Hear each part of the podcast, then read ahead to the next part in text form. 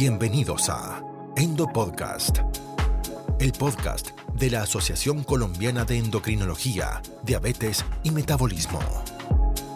En este episodio hablaremos sobre la noticia con el doctor Carlos Alfonso Builes y el doctor Farid Numa. Este podcast es patrocinado por Laboratorio Sanofi, líderes en el tratamiento de la diabetes. Conozca más en sanofimed.com.co. Bienvenidos. Advertencia. Este material es exclusivo para el cuerpo médico. Todos los casos clínicos aquí presentados son únicos y es importante hacer su propia investigación. Hola, bienvenidos al episodio del día de hoy de Endopodcast. Vamos a hablar del bienestar emocional en el paciente con diabetes. En el capítulo de hoy vamos a hablar acerca de la noticia. Les habla Carlos Alfonso Builes Barrera. Soy médico endocrinólogo, miembro de la Asociación Colombiana de Endocrinología, el profe Builes. Y en el día de hoy vamos a hablar desde el punto de vista endocrino cómo es este aspecto de la noticia de te acaban de diagnosticar con diabetes. Hola, mi nombre es Farid Numa, soy médico psiquiatra, psicoterapeuta y especialista en inteligencia emocional y en mindfulness y voy a compartir este espacio con el profe. Farid, ¿vos te imaginas que a uno le digan que ya no se puede comer un solo dulcecito más? Si la vida normalmente tiene un sabor dulce y a uno le han acostumbrado a que casi que es un premio, que uno se pueda comer algo sabroso, delicioso, y que además sea súper gustoso. ¿Vos te imaginas cómo sería la vida de uno cuando le cuentan la noticia que le salió la diabetes? Algo terrible porque de cierta manera, y como bien lo dices, es una asociación que tenemos nosotros con el bienestar, el disfrute y el dulce. Y se ha convertido en un premio que a veces nos damos cuando las cosas salen bien o que también lo utilizamos cuando las cosas no salen tan bien y sentimos que el chocolate o el dulce nos pueden subir el ánimo. Es que fíjate que la mayoría de las cosas en la vida giran en torno a la comida. Una celebración, un encuentro, la posibilidad de estar cercanos, en gran parte se hace con tomemos un algo, almorcemos, cenemos y encontremos.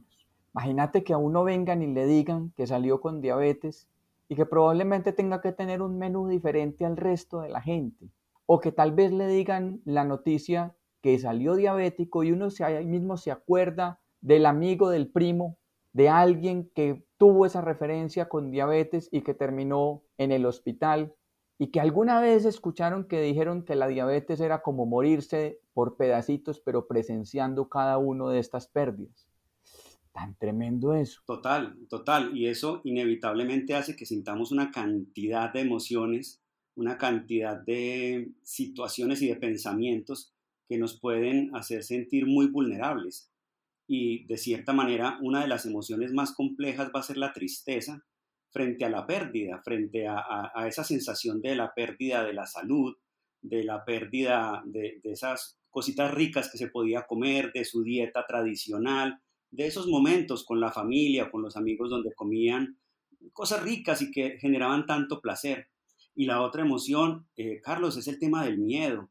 El miedo, por eso que tú mencionas, es ese futuro, esa incertidumbre y a veces muy ligada a la desinformación que a veces tienen nuestros pacientes con respecto al pronóstico o a cómo se va a evolucionar en estos casos.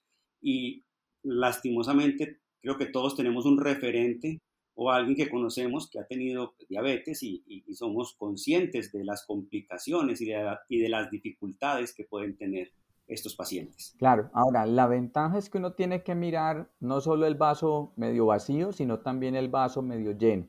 Creo que hay que saber transmitir la información a nuestros pacientes y entender que la diabetes es una enfermedad crónica como la presión alta o como el colesterol elevado o como otra de las entidades o como usar los lentes que te va a acompañar el resto de la vida, pero que lo importante de esto es poder asumir de una manera tranquila, digna, con fortaleza, con capacidad de cambio, de adaptación, porque es ahí donde está la clave de esta entidad es un gran reto porque sabemos que socialmente, eh, ya lo acabamos de expresar, la alimentación, las recompensas, el dulce, podrían representar muchas cosas, pero también cuánto vale la vida y el tiempo al lado de tu familia, de tus hijos, de los seres queridos. ¿Y qué serías capaz de hacer para poder estar más tiempo bien, aliviado, al lado de ellos? Carlos, y tocas un tema súper importante que es esa sensibilidad que debemos tener como médicos al momento de, de entregar esta información, de dar el diagnóstico y de lograr empatizar y podernos poner en los zapatos de esa persona que inevitablemente le está cambiando la vida y de cierta manera trabajar un poco con esas emociones, porque al final el miedo, la tristeza, la rabia, la impotencia, todas estas emociones que puedan sentir nuestros pacientes pueden jugarnos a favor, ¿cierto? Porque al final el miedo que ocurre siempre nos va a traer el mensaje de que nos faltan herramientas y qué mejor herramientas que la información que le podremos brindar a nuestros pacientes veraz, oportuna, sincera.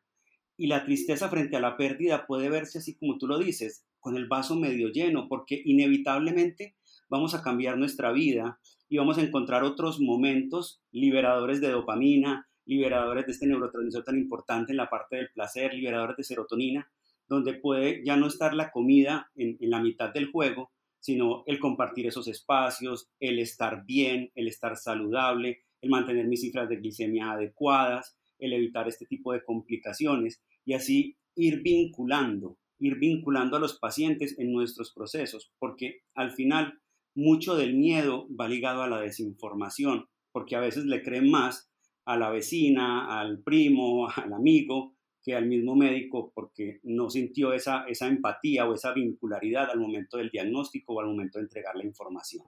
Está escuchando Endo Podcast el podcast de la Asociación Colombiana de Endocrinología, Diabetes y Metabolismo. Síganos en Instagram, arroba y envíenos los temas que quisiera que presentemos en este espacio digital. También hay que aclarar que el diagnóstico de diabetes requiere varios pasos en términos de pruebas diagnósticas. Eh, la excepción de la regla es que un paciente tenga los síntomas clásicos de la eh, sed intensa, de la orinadera, de la pérdida de peso y un valor de glucosa por encima de 200. El resto de formas en que se hace el diagnóstico de diabetes tendrán que ver con una prueba de glucosa en ayunas de más de 126 en dos oportunidades o una prueba con carga de glucosa de 75 gramos que dé por encima de 200 a las 2 horas o un valor de hemoglobina glicada que esté por encima de 6.5%. Eh, Fíjense que para cualquiera de estas últimas tres deberíamos tener dos pruebas que vayan en el mismo sentido. Esto porque no siempre las pruebas que utilizamos están en el rango de diabetes, a veces pueden oscilar entre prediabetes y diabetes y por eso debemos estar diciéndole a nuestro paciente con más certeza acerca de su diagnóstico. De hecho, la combinación donde las tres pruebas den exactamente el mismo diagnóstico sucede en menos de un 15-20% de los casos. Por eso también debemos ser cautos en la forma en que vamos a pronunciarle a nuestros pacientes acerca de este, de este diagnóstico. Debemos tener la certeza, debemos confirmar la prueba, pero debemos alertarlo desde el primer momento. Si un paciente tiene una glucemia por encima de 126 y si tiene una historia familiar de diabetes, pues inmediatamente vamos a decirle, bueno, vení, vamos a mirar qué está pasando, cambios del estilo de vida, alimentación, manejo de tus emociones, cuál es el nivel de estrés que estás pasando y qué es lo que está pasando por tu cabeza, porque ahí sé que desde ese primer momento el paciente se va a alertar. Así es, así es, Carlos. Y, mencionas algo súper importante y es ese acompañamiento desde el inicio de la sospecha hasta ya el diagnóstico definitivo y tratar desde la escucha activa y desde la escucha empática con nuestros pacientes, lograr ponernos en esa empatía cognitiva o en esa empatía del pensamiento, pero también en la empatía emocional y tratar de, resolver cada una de sus dudas, de sus inquietudes, ponernos prestos y dispuestos para él, no es simplemente contarle que este es su diagnóstico y este es el pronóstico y este es el tratamiento, sino también preguntarle, bueno, lo que tú dices ahorita, ¿qué está pasando por tu cabeza? ¿Qué estás pensando? ¿Cómo tomas esta, esta, esta, esta noticia? ¿En qué te puedo yo ayudar? ¿Tienes alguna duda? Son preguntas que son vinculares y hacen que nuestros pacientes se, vean mucho más adheridos a los tratamientos y se sientan mucho más acompañados en un momento tan complejo que cambia radicalmente sus vidas. Claro, y esto además acompañarlo con la historia, porque yo creo que la historia de un paciente, de otro ser humano, genera ese enganche. Entonces yo le digo, mire, yo tengo pacientes aquí que llevan más de 20 años con el diagnóstico de diabetes, que están bien controlados, que no han tenido una sola complicación, que están haciendo su vida muy normal. Mire, hoy en día hay muchas personas que están renunciando al consumo del azúcar voluntariamente porque esto le puede traer beneficios en muchos términos para su salud, que han cambiado su forma de alimentarse, que han cambiado su forma de percibir el mundo, que han cambiado su actividad física. Y yo creo que esto anima cuando alguien ve que otro ser humano semejante es capaz de hacer las cosas, que tiene buen pronóstico, que ha salido como de su eh, etapa, digamos, de, uy, de confrontación, de me acaban de decir esto, me diagnostican, yo qué va a pasar, pero veo que hay una esperanza, que hay una luz, que hay otros que también lo han logrado y que pues yo debería asumirlo como un gran reto. De hecho, yo creo que cuando a uno le dicen lo reto a, es una de las palabras claves que hacen que uno sea capaz de pellizcarse y reaccionar a poder hacerlo. Y mucho más cuando uno tiene la historia de un semejante que también puede lograr un buen control. Total, total. Y este tema de la humanidad compartida y de mostrarle evidencias y mostrarle como ese símil en otros pacientes eh, es muy importante porque va a generar eso que al final necesitamos en el paciente y es la esperanza. Muchas veces frente a este tipo de diagnósticos o frente a este tipo de, de, enfermedades, el paciente tiende a desesperanzarse mucho, a sentirse a veces como abatido, avergonzado. Y yo pienso que el mostrarle ese símil y mostrarnos nosotros como esos acompañantes y que además hay otras personas que también lo han hecho y lo han logrado y están del otro lado y hay una visión importante para esos pacientes, esa desesperanza que se puede generar disminuye. Si hay algo que motive a un ser humano es tener visión, es tener el otro lado, es saber que del otro lado hay algo bueno, que del otro lado hay cosas positivas. Y yo creo que es a veces función de nosotros, o diría que casi siempre, mostrar ese otro lado y llenar a nuestros pacientes de esperanza, que es vincular y que ayuda en, esa adherencia y en todo este tema del tratamiento eh, de este tipo de pacientes. Muy bien, muchísimas gracias. Estamos hablando de bienestar emocional en el paciente con diabetes. Hoy la noticia. Les hemos hablado Carlos Alfonso Willes Barrera, endocrinólogo, el profe Willes y el doctor Farid Numa, psiquiatra. Los invitamos a que nos acompañen en el siguiente episodio en el que vamos a hablar del bienestar emocional del paciente con diabetes en la adherencia a su tratamiento. Muchísimas gracias y tengan un feliz día. Información dirigida al profesional de la salud, únicamente de carácter médico-científico. Sanofi no recomienda indicaciones que no estén contenidas en la información para prescribir aprobada de sus productos por la entidad regulatoria en cada país Cualquier indicación off-label mencionada será con el único objetivo de intercambio científico y no representa una promoción. Mayor información a disposición en el departamento médico. Este es un material con código de aprobación MATCO 2102597, aprobado julio 2021. Esto fue Endo Podcast.